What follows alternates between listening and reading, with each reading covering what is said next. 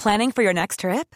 Elevate your travel style with Quince. Quince has all the jet setting essentials you'll want for your next getaway, like European linen, premium luggage options, buttery soft Italian leather bags, and so much more. And is all priced at 50 to 80% less than similar brands. Plus, Quince only works with factories that use safe and ethical manufacturing practices. Pack your bags with high-quality essentials you'll be wearing for vacations to come with Quince. Go to quince.com slash pack for free shipping and 365-day returns. à tous, ravi de vous retrouver pour cette dispute avec euh, Julien Drey, comme chaque samedi, et Henri Guénaud. Bonjour Julien, bonjour Henri Guénaud. Bonsoir. bonsoir, c'est vrai qu'il est 19h, vous êtes ancien conseiller spécial de Nicolas Sarkozy. Et puis euh, j'ai ressorti certaines archives, notamment du 12 mai dernier, euh, et la tribune que vous aviez publiée, Nous marchons vers la guerre comme des somnambules, à propos de l'Ukraine. Et je vais vous poser la question juste après le, journal, si oui ou non on marche un peu plus vers cette guerre qui serait généralisée vois pas le risque d'une troisième guerre mondiale. Vous allez me dire si oui ou non. On y avance comme des somnambules. Mais avant cela, on fait le point sur l'info. Éric Piolle comparaît lundi et mardi devant le tribunal correctionnel de Valence. Le maire de Grenoble est soupçonné de favoritisme dans l'attribution d'un marché public. La municipalité estime de son côté que cette attribution ne nécessitait pas de mise en concurrence. Le groupe d'opposition de Grenoble se portera partie civile. Renaissance demande une commission d'enquête sur d'éventuels financements russes de partis français. Elle intervient après la révélation d'informations déclassifiées américaines faisant état de plusieurs centaines de millions d'euros versés par le Kremlin dans plusieurs pays. Dans le viseur de la majorité, le Rassemblement national. De son côté, le parti nie les accusations de dépendre du pouvoir russe. La Maison-Blanche qualifie de catastrophique une décision de justice en Arizona sur l'avortement. Le porte-parole de la présidence américaine condamne les conséquences potentiellement dangereuses et inacceptables de la réactivation d'une loi qui interdit presque totalement l'avortement. Si cette décision se confirme, des personnes ayant survécu au viol et à l'inceste seraient forcées de porter les enfants de leurs agresseurs. Et puis le décollage de la méga fusée pour la Lune annulé à cause d'une tempête. Il était prévu ce mardi. La très attendue mission test Artemis 1 est donc reportée une nouvelle fois. La tempête devrait se renforcer en ouragan au cours des jours qui viennent et remonter via le golfe du Mexique vers la Floride où se trouve le centre spatial Kennedy. Voilà pour le point sur l'information. Sept mois, jour pour jour après le début de l'offensive russe en Ukraine, une nouvelle étape a été euh, franchie cette semaine. Vladimir Poutine a donc annoncé la mobilisation de 300 000 soldats réservistes supplémentaires, brandissant encore une fois la menace nucléaire. Le chef du Kremlin a aujourd'hui euh, euh, alourdit euh, la peine à 10 ans de prison pour les déserteurs. Et dans le même temps, vous avez des référendums d'annexion euh, qui sont en cours dans quatre régions du sud de l'Ukraine aux mains des forces russes. Il y a eu la réponse de l'Occident et de Joe Biden hier soir qui promet des sanctions sévères et rapides en cas d'annexion. J'ai essayé de recontextualiser très rapidement et je me tourne vers vous, Henri Guénaud. Euh, vous écriviez Nous marchons vers la guerre comme des somnambules le 12 mai dernier dans un long papier accordé à nos confrères du Figaro.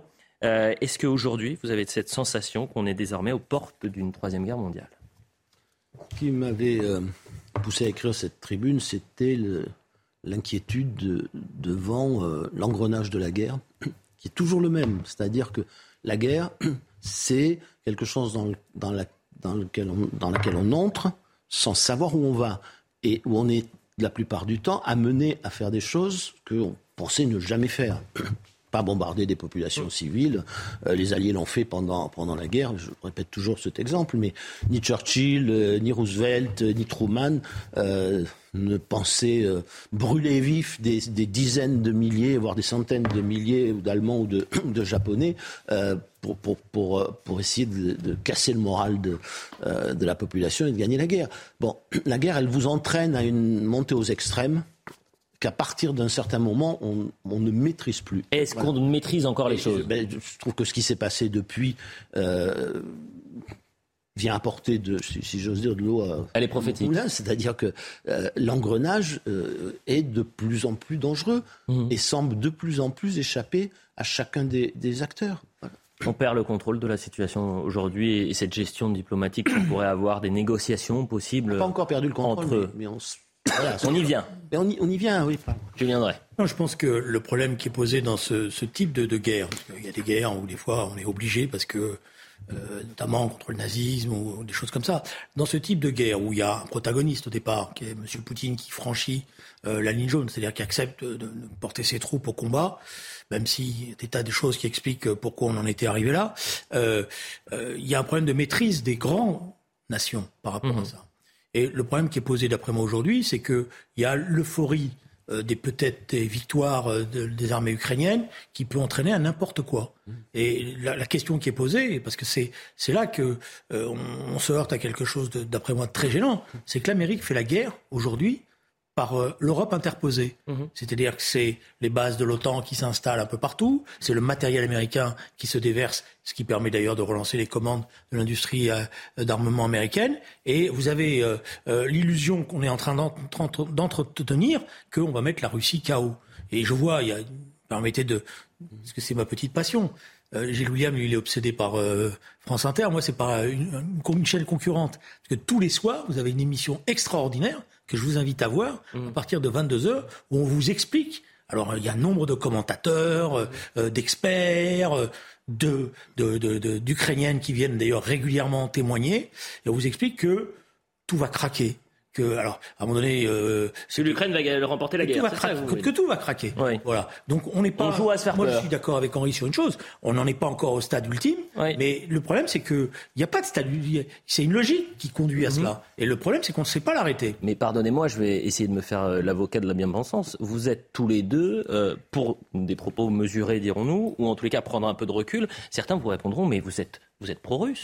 Parce que qu'est-ce qu'on fait, Henri Guénaud C'est quoi la solution D'abord, j'ai tout entendu. Euh, les réseaux sociaux sont hystériques. Les bien-pensants deviennent complètement, complètement fous.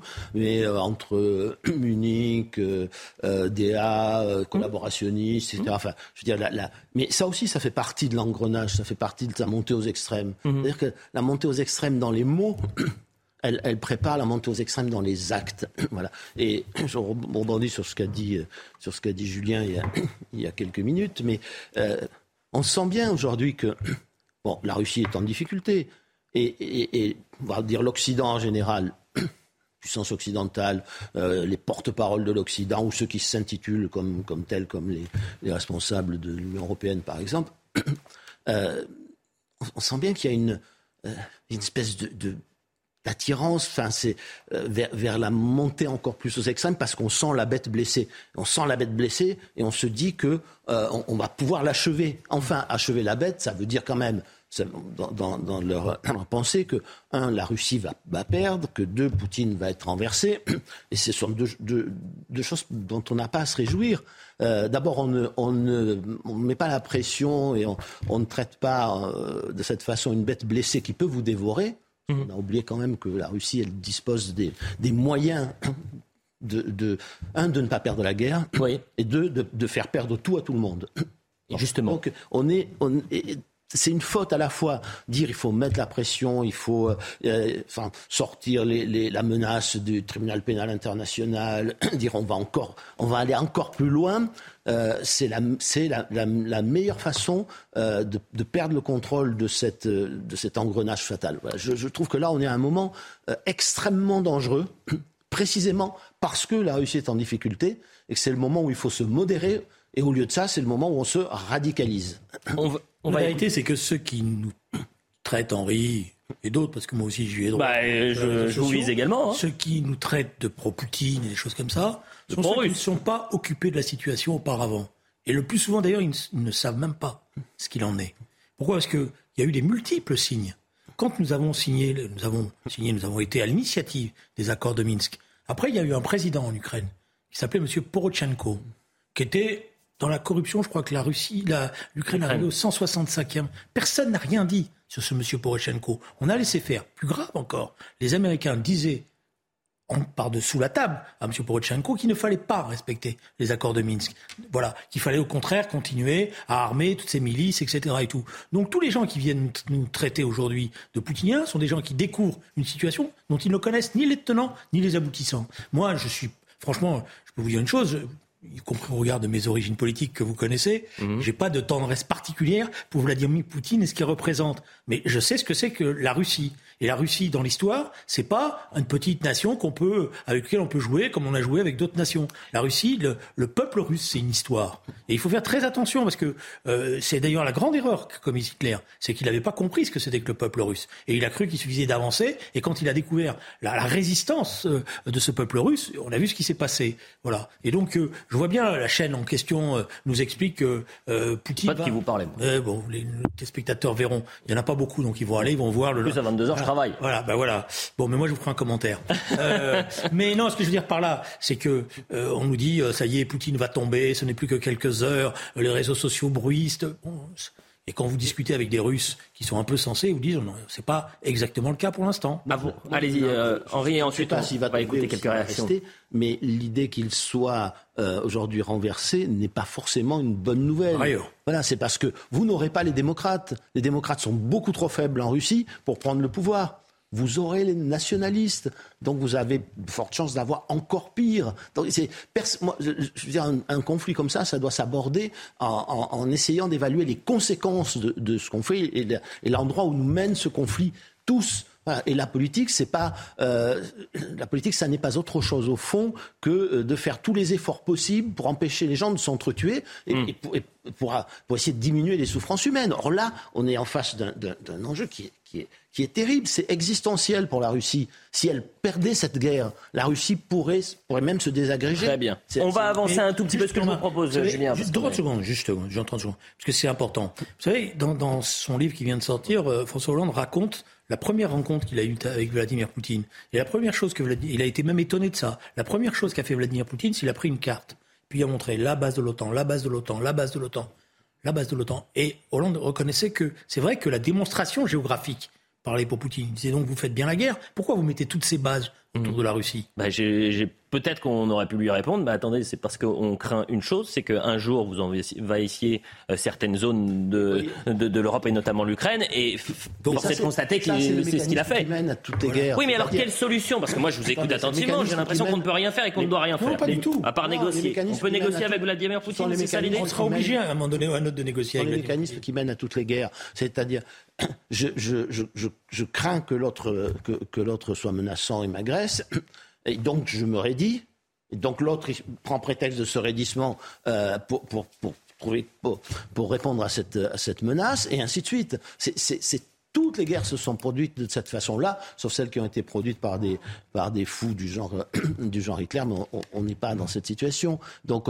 on pourrait refaire, mais c'est pas le moment en, pleine guerre, mais tout le, chemin qui a été fait depuis 91, on a pleuré il y a quelques semaines sur la mort de, Gorbatchev. L'Occident a laissé tomber Gorbatchev. Il a choisi Yeltsin parce que c'était le chaos et parce que c'était l'effondrement de l'URSS euh, qui était à la clé. Bon, il a soutenu euh, aussi, on a soutenu la corruption, on a dit c'est la démocratie. Hmm. très bien. Euh, le, tout le monde a sa part de responsabilité. Alors, je ne le dis pas pour alléger la faute de, de, Poutine ou l'agression russe. Je le dis simplement parce que quand on n'est pas conscient qu'on a une part de responsabilité et qu'on finit par se prendre pour le camp du bien, alors on va à la tragédie. On va à la tragédie parce que euh, le camp du bien, il peut tout se permettre. Le bien peut tout se permettre. C'est entendu. En attendant, je, réponds juste à votre question. Vous me dites, est-ce qu'on peut, négocier avec Vladimir Poutine oui. Mais qu'est-ce que fait Emmanuel Macron? Il parle avec lui.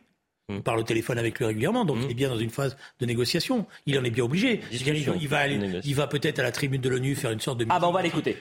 meeting anti-Poutine. Et en même temps, le lendemain, il dit lui-même eh bien, on écoute. trouve le moyen de dialoguer. Tiens, on écoutait Emmanuel Macron, c'était mardi euh, à la tribune des Nations Unies. Et effectivement, il y a eu un discours très ferme du président de la République euh, contre euh, le régime russe et Vladimir Poutine. On l'écoute.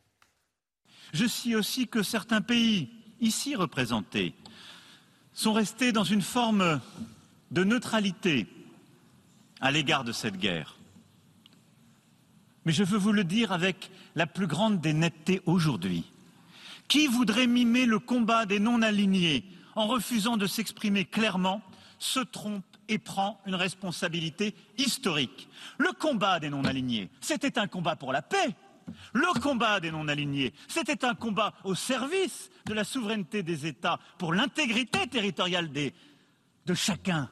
Le combat des non-alignés, c'est cela. Ceux qui se taisent aujourd'hui servent, malgré eux, ou secrètement, avec une certaine complicité, la cause d'un nouvel impérialisme, d'un cynisme contemporain qui désagrège notre ordre international, sans lequel la paix n'est possible. La Russie s'emploie à installer l'idée, aujourd'hui, d'un double standard. Mais la guerre en Ukraine ne doit être un conflit indifférent pour personne. Henri Guénaud, vous lui répondez quoi au chef de l'État? Alors, d'abord, on a pris une extrait, mais la tonalité était quand même une tonalité très violente de ce, discours. Eh bien, moi, je crois que ce qu'il faut faire d'abord, c'est faire baisser la tension, non pas la faire monter. Donc, il faut. La voix de la France doit être celle de la modération. Voilà. Il faut d'abord modérer. Si on continue à faire de la surenchère, si on continue à dire. enfin, euh, de toute façon, les, on, va, on va reprendre la Crimée, par exemple, ça n'a aucun sens. Personne n'y croit, même ceux qui le disent. Euh, si on continue à dire qu'il faut faire perdre la Russie, si on continue à faire la leçon à, une partie du monde qui pense que finalement nous ne sommes pas, nous l'Occident, le camp du bien, mais plutôt le camp du mal, mhm. Euh, on va, ne va pas y arriver. Je veux dire, il faut faire baisser la pression et faire baisser la tension. Alors, le président de la République, il a dit ça à l'ONU. Ensuite, il a dit, il faut, faut, mettre la tension maximum, la pression maximum. Et puis hier, il a dit, euh, ah mais je ne ferai rien et il ne faut rien faire mmh. euh, pour, accroître pour, pour, alimenter l'escalade. Non, il ne faut rien faire pour alimenter l'escalade et il faut tout faire avant même de pouvoir discuter de, pour, pour, pour, pour, abaisser l'escalade. Et puis, nous, on a, on a quand même l'Occident et, et, et, la France, l'Europe et la France ont quand même quelque chose à dire sur la question fondamentale de l'entrée de l'Ukraine dans l'OTAN. Hmm. Enfin, tous les experts américains, depuis des décennies, expliquent que l'extension de l'OTAN, c'est dangereux et disent où ça va nous mener ça va nous mener à quelque chose qui pourrait ressembler à ce qui est en train de se passer. On a donc fait sciemment. Il faut, voilà, il faut revenir à cette idée que la neutralité doit, la neutralisation de, l'Ukraine, comme l'avait demandé Kissinger. Il disait, mais il faut que l'Ukraine, ça soit un pont entre deux mondes. Mm. Si vous, le si vous l'attirez dans, dans, une orbite ou dans l'autre, l'Ukraine ne vivra pas libre et prospère. Et il faut faire ce qu'on a fait exactement pour l'Autriche pendant la guerre froide, c'est-à-dire se mettre autour d'une table, hein, les, neutraliser l'autre et toujours n'est pas dans l'OTAN. Hmm. Les, soviétiques se sont retirés. Et on pourrait vous répondre, ce sont, des vœux pieux, on est dans un conflit où vous avez des massacres dans à Boucha, à Iziou, qu'est-ce que vous voulez Bah, bah oui, mais c'est la guerre. Mais est-ce qu'aujourd'hui on peut se mettre autour d'une table bien. Donc on dit, euh, très bien, on va les punir. Hmm. On va les punir, on va se venger, on va les punir, on va... Bon. Mais et on va finir comment? C'est une question que justement les Français se posent et s'inquiètent. Bien sûr. Julien, je vous donne la parole dans un instant, mais juste je veux donner ce chiffre 63% des Français qui ont peur que Vladimir Poutine utilise cette arme nucléaire. Et Bernard-Henri Lévy, qui était euh, l'invité cette semaine de Laurence Ferrari, est revenu sur cette menace brandie par Vladimir Poutine et il va très loin. Il dit que pour lui, euh, c'est la preuve que Vladimir Poutine est un terroriste d'État. Permettez-moi de vous faire écouter et ensuite vous réagirez. Euh, c'est la preuve qu'il est un terroriste d'État il est un terroriste. Il y a des terroristes comme Daesh, et puis il y a des terroristes comme Poutine. Euh, les uns, Al-Qaïda, utilisent des avions contre World Trade Center et lui menace d'utiliser l'arme nucléaire. Ça s'appelle un terroriste. Et deuxièmement, oui, ça veut dire qu'il est, qu'il a perdu. Ça veut dire qu'il est aux abois. Cette mobilisation des 300 000 réservistes, vous savez bien, c'est justement ce qu'il voulait éviter. Julien Drey. Bon, j'ai beaucoup de respect pour Bernard-Henri Lévy, mais euh, sur le plan des, conflits internationaux, il n'a pas toujours euh, eu raison, si vous voyez ce que je veux dire, notamment euh, sur l'intervention en Libye, qui n'a pas été forcément, je dirais, en accord avec ce qu'il espérait lui-même. Bon, donc moi je pense que ça ne sert à rien. Plus vous montez au cocotier avec les mots, plus ça veut dire que vous êtes faible. Mm. Je m'excuse de vous le dire, à chaque fois que je vois des gens utiliser tout l'arsenal, du vocabulaire, etc., je sais qu'en fait, ils sont faibles.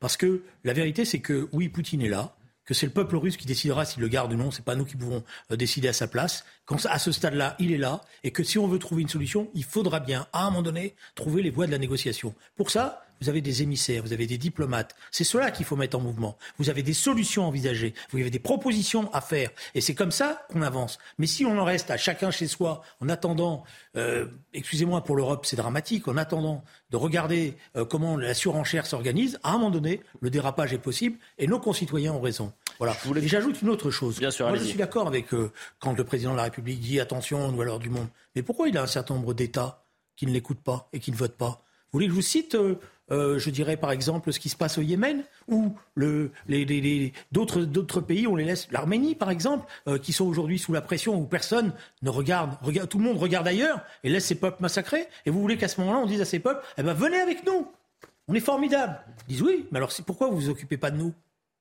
Il y a une question qui va se poser dans les prochains jours, Henri Guénaud, et ça rejoint euh, l'annonce de Vladimir Poutine et cette mobilisation partielle des réservistes, avec 300 000 soldats qui, sont euh, rajoutés au contingent russe. Il y a des déserteurs, il y a des Russes qui veulent quitter le pays parce qu'ils ne veulent pas faire la guerre en Ukraine.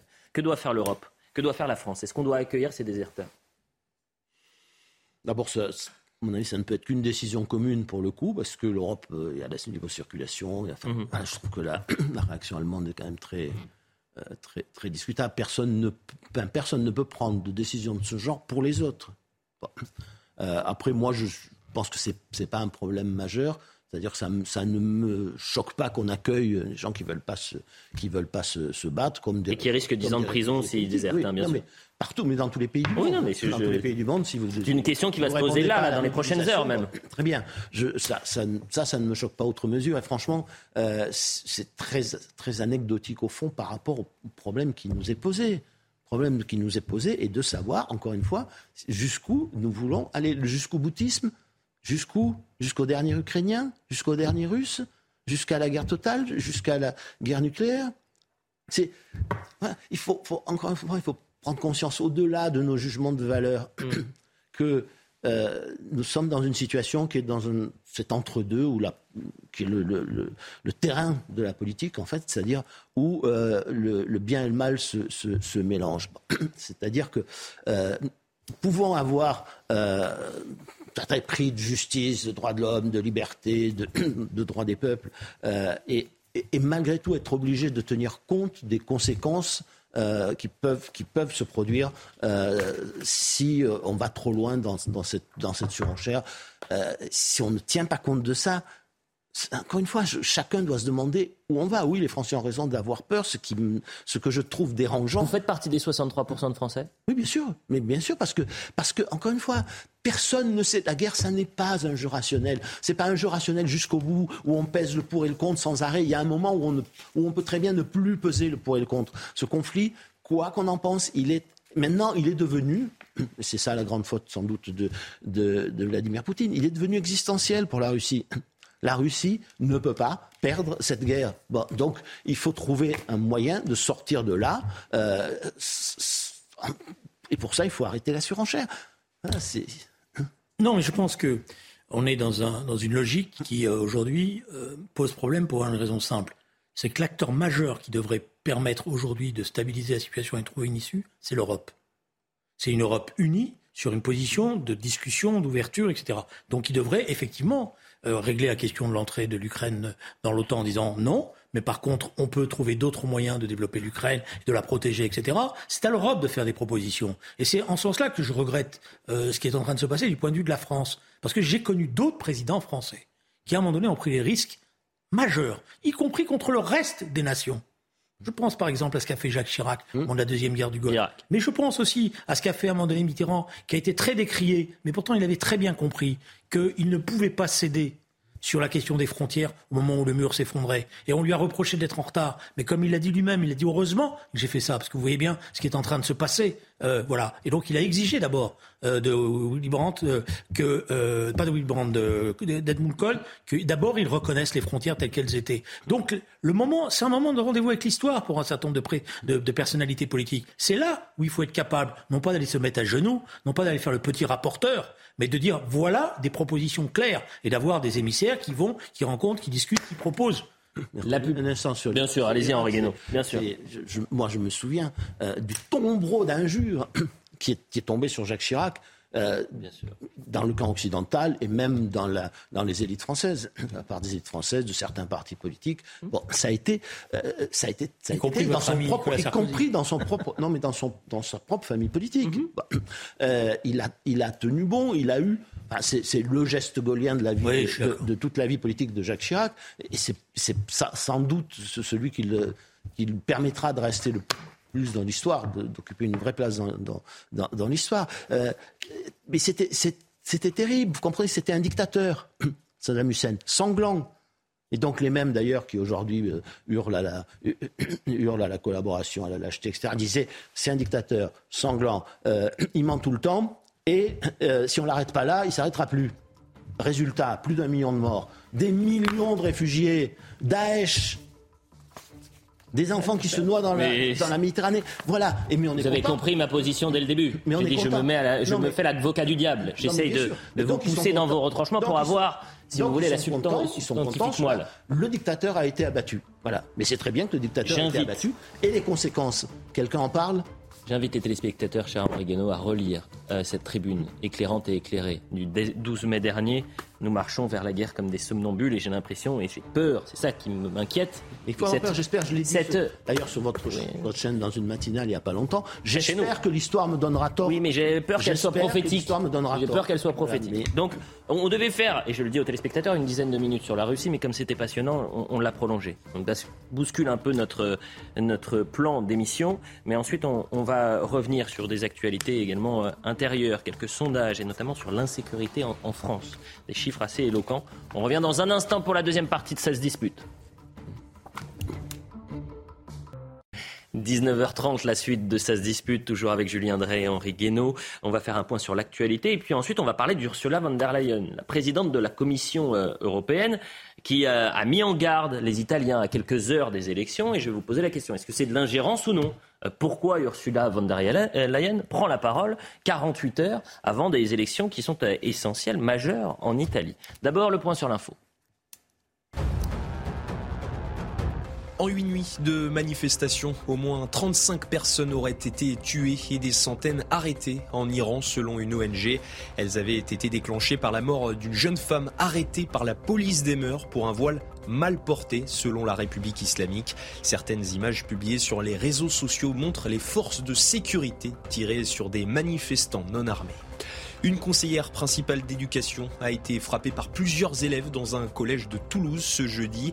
Dans le collège Stendhal en zone REP+, la CPE est tombée au sol en tentant de s'interposer entre deux élèves. C'est à ce moment-là qu'elle a été frappée à coups de pied et de poing par plusieurs collégiens. Elle a porté plainte contre X. Plusieurs professeurs de ce collège ont exercé leur droit de retrait. Et puis l'Égypte officiellement candidate à l'accueil des JO 2036. Le président de la République égyptienne Abdel Fattah al-Sisi a donné son feu vert. De son côté, le président du CIO assure que les infrastructures du pays sont capables d'accueillir l'événement. Voilà pour le point sur l'information. Alors que demain, les Italiens sont appelés aux urnes, ça se tend entre Bruxelles et nos voisins transalpins. L'Union des droites est aux portes du pouvoir et Ursula von der Leyen, la présidente de la Commission euh, européenne, a mis en garde l'Italie. Si des atteintes à euh, la démocratie sont euh, signalées, eh bien Bruxelles, voilà ce qu'elle dit, dispose d'instruments, de sanctions, comme ça peut être le cas euh, à l'encontre de la Hongrie ou encore de la Pologne. On écoute Ursula von der Leyen, c'était à Washington, c'est très intéressant parce qu'en plus elle prend la parole et derrière, il n'y a pas de drapeau ni européen ni français, français non, mais européen, c'est un drapeau américain. Elle va dire tout cela donc depuis Washington. On écoute. On verra si les choses deviennent compliquées. J'ai parlé de la Hongrie et de la Pologne. Nous avons des outils. La démocratie est un travail constant. Nous n'avons jamais fini. Ce n'est jamais sûr, vous savez. Vous le mettez dans une boîte et vous le gardez. Mais la question est de savoir comment les gens défendent la démocratie. Nous verrons le résultat des élections en Italie. Nous avons également eu des élections en Suède. Mon approche est que, quel que soit le gouvernement démocratique qui est prêt à travailler avec nous, nous travaillons ensemble. Ingérence ou non? Henri Guénaud. Alors, d'abord, Madame, Madame von der Leyen. Il le retenir, ce Madame von der Leyen, c'est. C'est le visage de l'Europe maastrichtienne, on vient d'en fêter le 30e anniversaire, qui euh, échoue euh, de plus en plus et qui se, réagit à, à ses échecs et à son naufrage par la fuite en avant permanente. Donc toutes les crises sont bonnes pour euh, augmenter euh, les pouvoirs de, l'Union européenne, sans d'ailleurs passer par les peuples, sans leur demander leur avis. Et euh, on l'a vu avec le plan de relance pendant la crise de la pandémie, qui, préparait en fait le fédéralisme budgétaire sans avoir aucune, aucune utilité économique. Mais ça, continue, c'est-à-dire qu'elle est devenue, j'allais dire, un, vrai danger pour l'Europe.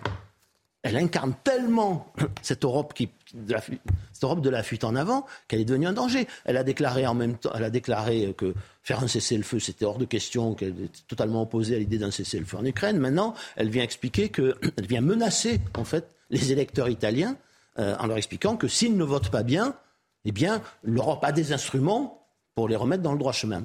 Bon, euh, ça n'est pas, ça n'est pas acceptable. C'est c'est même plus de l'ingérence là. C'est, elle est sortie complètement de, de, son rôle. Mais ce qui est le plus inacceptable dans cette affaire, c'est que les chefs d'État et de gouvernement de l'Union européenne la laissent faire, la laissent parler, la laissent agir.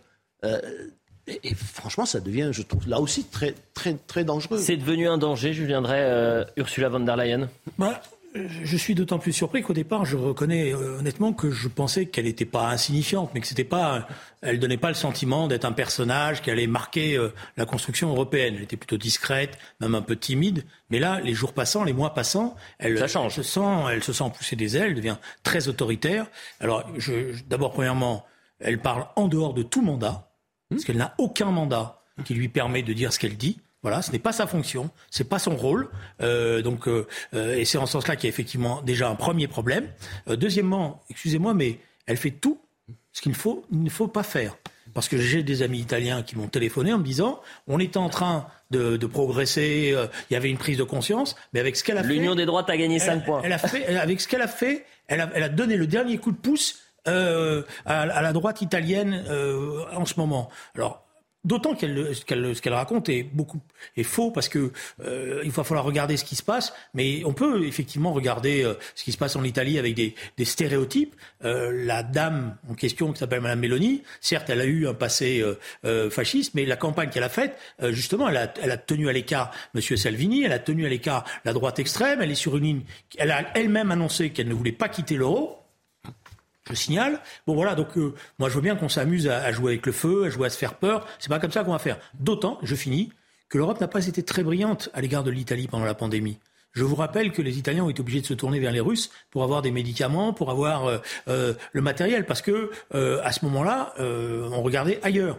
Donc je pense qu'on est dans un vrai problème, qui est un problème de dysfonctionnement total euh, de l'Europe, et avec un rôle qui n'est pas le sien et qui est extrêmement dangereux. Quel regard vous portez justement sur cette euh, union des droites, Henri Guénaud, qui est euh, aux portes du pouvoir en, Italie et, certains, d'ailleurs, on, le voit régulièrement dans, les médias, parlent d'extrême droite. L'extrême droite italienne qui est aux portes du pouvoir. Moi, c'est un mot que je n'emploie plus jamais, l'extrême droite, parce que c'est un mot valise qui, qui, ne veut plus, qui ne veut rien dire. Mmh. C'est-à-dire, il vaut mieux regarder sur tel, tel ou tel mouvement politique, quels sont les désaccords profonds, euh, quels sont les sujets de, de, débat, plutôt que de tout envelopper dans, ce mot extrême droite, qui veut dire tous ceux qui ne sont pas d'accord avec moi. Voilà. Bon, donc euh, je, trouve que ça fait plus de mal au débat que ça ne lui fait de bien. Voilà. Donc je ne dirais pas que c'est l'extrême droite, même s'il y a des gens qui viennent de mouvements. Euh, ah oui.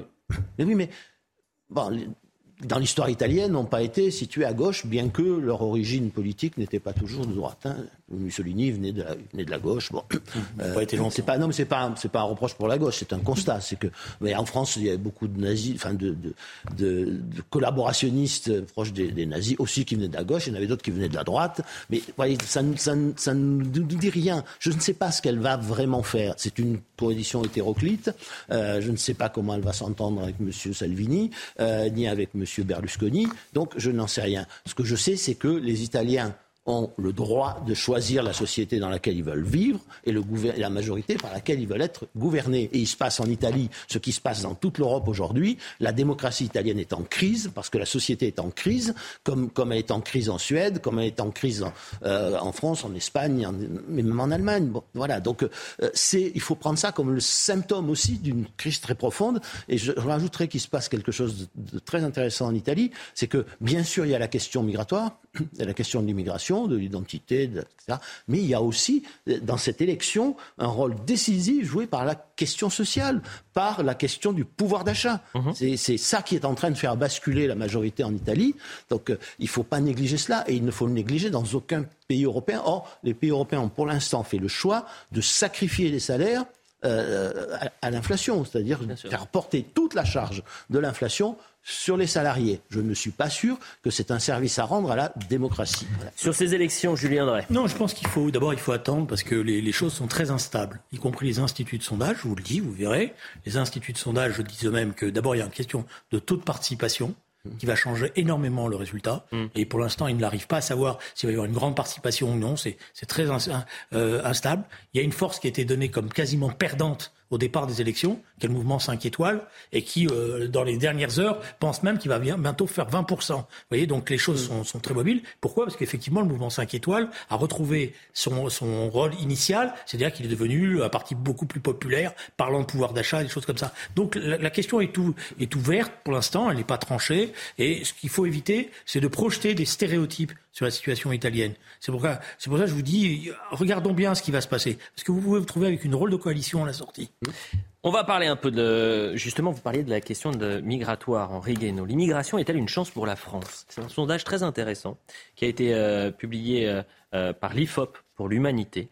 Et à la question l'immigration est-elle une chance pour la France? 38% seulement des Français répondent oui. 62% des Français répondent non. Comment vous décrivez, décodez cette euh, réaction des Français qui considèrent désormais que les...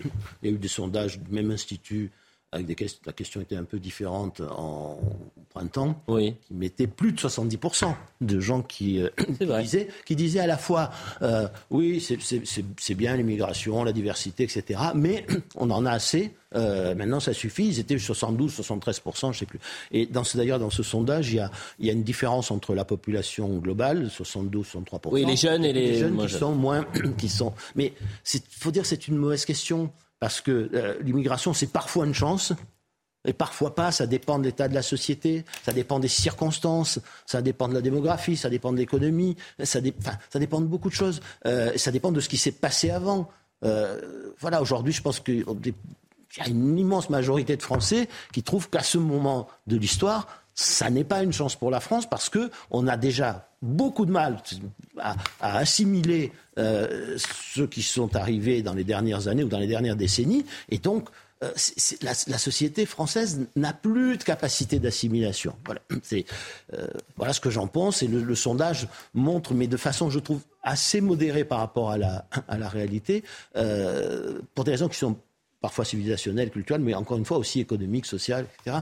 Euh, il montre une image euh, voilà, plus, plus adoucie que, que ne l'est le, sentiment général des Français. Vous pensez que plus de 60% des Français considèrent que l'immigration n'est pas une chance Mais c'est vrai, je suis allé voir un peu hein, les, les, questions, mais ce qui est intéressant, c'est l'évolution. Mais restons quand même sur cette question-là. Euh, l'immigration est-elle une chance pour la France? Et le constat est sans appel, c'est-à-dire que les Français, au vu peut-être de la situation économique, de la sociale, sécuritaire d'aujourd'hui. Je pense qu'Henri a, donné la, pour une part la, réponse. C'est-à-dire que euh, si vous en faites une réponse euh, euh, en dehors du temps, bah, euh, effectivement, euh, euh, et du contexte, effectivement, mm. vous pouvez vous trouver dans cette situation-là. Je pense que c'est beaucoup plus nuancé euh, dans la réalité.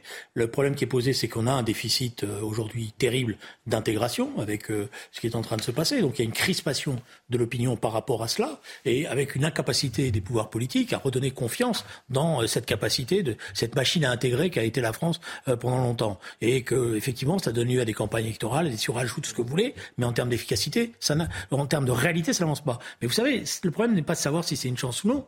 Le problème, c'est que d'un certain point de vue, l'immigration, elle s'impose à nous. Mmh.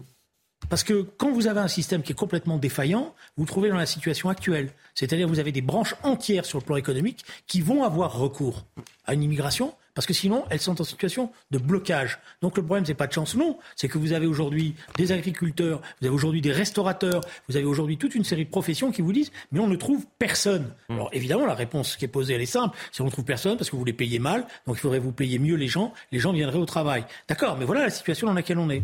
Est-ce qu'on avance un petit peu? Il nous reste cinq minutes, parce qu'on a fait beaucoup sur, euh, sur l'Ukraine, euh, et, et c'est pour ça. Je voudrais vous poser une autre question, et c'est au regard de ce qu'il s'est passé dans le Val d'Oise cette semaine.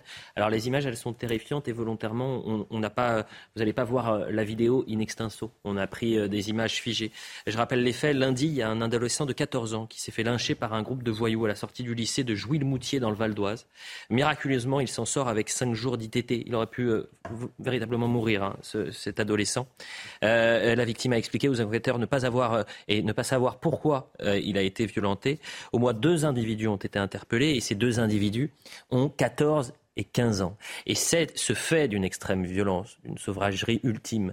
Euh, je l'ai mis en parallèle avec ce qu'il s'est passé à Cannes et cette femme de 89 ans qui a été agressée par trois individus de 14 à 15 ans. Et la question qui se pose, c'est l'excuse de minorité. Est-ce qu'il faut, dans ces cas-là, lever l'excuse de minorité pour des cas extrêmement graves? On avait fait un sondage au début du mois où 71% des, des sondés répondaient oui, il faut, dans certains cas, lever l'excuse de minorité. Alors, je crois qu'on est arrivé à un, niveau de violence, d'abord de violence physique, qui ne concerne pas que les, que les plus jeunes, hein, mais qui, est, qui, qui frôle l'insupportable. C'est-à-dire qu'aucune société ne peut vivre avec une telle poussée de la violence, de la violence physique. On est dans la situation de que les sociologues appellent la, violence anomique, c'est-à-dire celle qui naît de la dilution de toutes les normes, des normes sociales, de, tous les repères. les policiers appellent parfois c'est ceux qui pratiquent cette violence des no-limites, hein, des gens sans limite. Il n'y a plus de limite. Vous ne pouvez pas vivre dans une société où, on laisse ressortir à ce point la sauvagerie qui est dans, tout homme et qui est le contraire de toute vie civilisée. Et donc là, ça devient très grave et ça devient encore plus grave quand il s'agit euh, de la jeunesse, parce que que vont devenir euh, des enfants qui sont à ce point privés de repères, euh, qui peuvent tabasser à mort. Enfin, ils auraient pu le tuer. Ah bah, ils auraient pu le tuer. Mais moi, j'ai dit c'est miraculeux. il n'y a, pas de, il y a, plus de limite. voilà, c'est, cette absence de limite euh, dans la violence physique, elle n'est plus supportable. Alors, il y, a, toutes les raisons du monde, l'effondrement de l'école, l'éducation, euh, la violence de la société elle-même.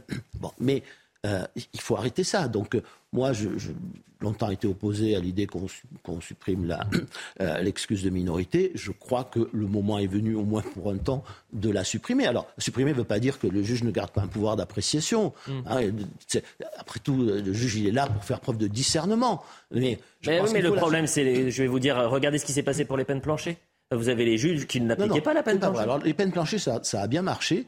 Euh, ça a bien marché. C'est le gouvernement de M. Hollande qui l'a supprimé. Pointez-le du doigt. Ça a bien marché. La peine planchée n'obligeait pas les, juges à, donner des peines au-dessus du plancher. L'obligeait, quand ils descendaient sous le plancher, à motiver précisément les, raisons. Donc, et moi, je pense que c'est une bonne réponse. Des peines automatiques, ça ne peut pas exister. D'accord. pas... Mais il faut toujours tenir compte des circonstances. Alors peut-être qu'il y a un problème de la justice et de, son, de l'idéologie qui la guide aujourd'hui, mais la, peine planchée, c'était une bonne idée. Donc on peut garder les peines planchées et, obliger le juge, simplement, euh, obliger le juge à, à, donner, à, donner euh, les motivations précises pour lesquelles il, il, transgresse le plancher. Et simplement, dans le cas de, ces jeunes, on ne pourra plus dire simplement c'est parce qu'ils sont jeunes. Voilà. Il faudra dire pourquoi, dans ce cas-là, on, transgresse la, peine planchée. Julien Drey, sur l'excuse de minorité. L'excuse de minorité, elle fait partie d'un dispositif. Le dispositif, c'est de considérer, à juste titre, qu'un mineur, ce n'est pas la même chose qu'un majeur. Qu'un mineur, il y, a une il y a une possibilité de réinsertion d'une autre nature, éducative. Ça ne veut pas dire qu'il y a absence de sanctions. Attention, parce que si vous laissez entendre ici que l'excuse de minorité conduit à ce que les jeunes peuvent faire n'importe quoi, parce que... Ça divise par deux la peine. Non, non. Le juge, il a toutes les possibilités, même si le jeune n'a que 14 ans, de prendre des sanctions éducatives très fortes. S'il le veut, s'il le décide. Donc, si vous voulez, le problème qui est posé, c'est que je connais ce genre de situation. On est toujours dans la surenchère législative, hmm. pensant que plus on va aller dans le durcissement des lois, plus on va être efficace. Ce n'est pas vrai. La question qui est posée, je vous le dis, je vous le redis, mais visiblement personne ne veut l'entendre, nous n'avons pas de place Mmh. pour traiter ces mineurs-là dans les centres d'éducation renforcés. Mmh. Nous avons aujourd'hui un, nous avons un problème énorme. Donc ces jeunes-là, quand, quand le juge euh, est confronté à ce type de situation, il a une énorme difficulté mmh. à appliquer des sanctions. Bien sûr. Voilà. parce qu'ils sont connus des services de police. Mais c'est hein, pas le problème qu'ils sont connus. Pour vol et pour outrage. Mais le problème, c'est pas le, le problème, c'est que mettons la bataille, menez la bataille pour qu'il y ait maintenant plus de centres d'éducation renforcés, fermés de centres éducatifs, traitons ces, choses-là. Mais si vous considérez que désormais un mineur de 12 ans doit être traité comme un mineur de 21 ans, je vous invite à aller dans les prisons et vous verrez ce qui se passe quand vous mettez des mineurs sous la pression des, adultes. Ils deviennent encore plus violents. Mmh. Donc c'est pour ça qu'il faut, c'est pour ça qu'on a construit cette justice des mineurs, qu'il faut lui garder sa spécificité. Mais sa spécificité ne veut pas dire clémence ou ça ne veut pas dire gentillesse à l'égard des jeunes. Ça veut dire une autre démarche, voilà, qui est à la fois une sanction et à la fois une réinsertion. Bon, il nous reste une minute. Et là, je me tourne vers vous, Julien, et je voulais vous remercier. Pourquoi? Parce que euh, on va terminer sur une séquence d'une jeune iranienne. C'est un tout autre sujet qui a, a repris en persan et c'est vous qui l'avez, euh, qui m'avez alerté cet après-midi. C'est les réseaux sociaux, moi, qui m'ont alerté. Hein. Oui, bah, écoutez, les réseaux sociaux vous alerté, vous m'avez alerté. Euh, c'est une séquence symbole de la révolte iranienne après la mort de Masha Amini, 22 ans, arrêtée par la police des mœurs euh, pour avoir euh, porté, euh, mal porté son voile. C'est une jeune iranienne que vous allez entendre qui a repris donc en persan le chant de la révolte Bella Ciao, qui est un chant mené par historiquement les Italiens résistants pendant la Seconde Guerre mondiale. Partisans italiens pendant la Seconde Guerre mondiale. Exactement. Donc voyez cette séquence et on aura, on va terminer cette, cette émission en parlant un peu de, de l'Iran.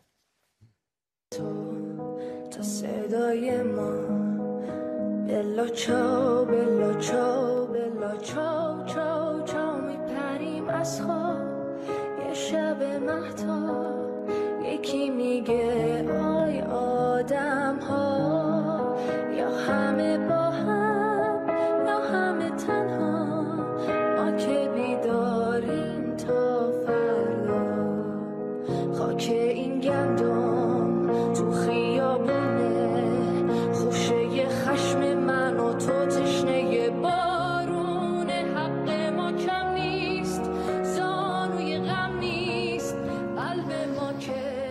Depuis une semaine, les autorités ont arrêté plus de 740 personnes, dont 60 femmes, et les manifestations en Iran ont déjà fait plusieurs dizaines de morts.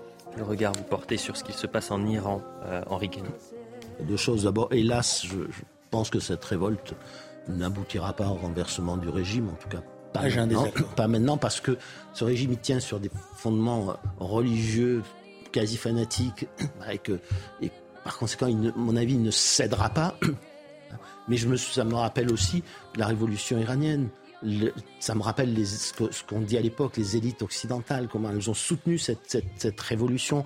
Euh, de grâce, si on pouvait éviter de refaire la même erreur aujourd'hui, euh, voilà, c'était une une vraie barbarie, une vraie menace contre la civilisation.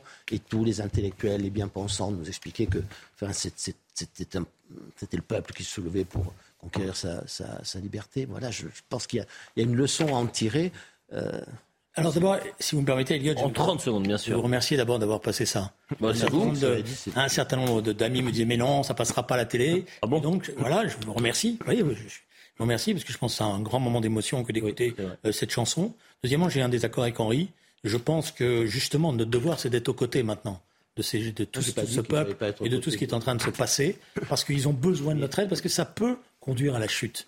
le mouvement qui, a eu déjà deux mouvements de protestation, celui-là est très profond. Il est parti de la province, alors que d'habitude il partait de Téhéran. Là, c'est la province. C'est toutes les provinces qui sont euh, en situation de, révolte. Et on sent que le, les, les, ayatollahs, pour la première fois, sont en extrême difficulté. Et donc, s'il y a une mobilisation internationale, les choses peuvent déboucher. Et j'insiste, juste une remarque. Ces femmes qui se battent, elles se battent pour enlever le vouloir, le foulard islamique. On le rappellera jamais assez. Merci beaucoup à tous les deux. Henri Gano, c'est frustrant parce que c'est terminé et on n'a plus le temps, on est déjà en débord pub. Précis, ce me faire gronder là. un instant sur ce que vient de dire Julien. Oui, mais il faudrait que nous prenions conscience que c'est ce pourquoi se battent ces femmes. Et c'est un combat qui, concerne, qui nous concerne tous. Bien évidemment. je remercie toutes les équipes techniques. Merci Henri Gano. Vu qu'on manquait de temps, vous allez revenir quand même. je sais pas, on verra. Oh Et vous, Julien vous allez revenir la cour des Allez, dans un instant, c'est Mathieu Bocoté. vraiment, je présente mes excuses parce qu'on a pris un peu de, de, retard. Et on se retrouve dans, dans un instant euh, pour euh, Mathieu Bocoté face à Bocoté.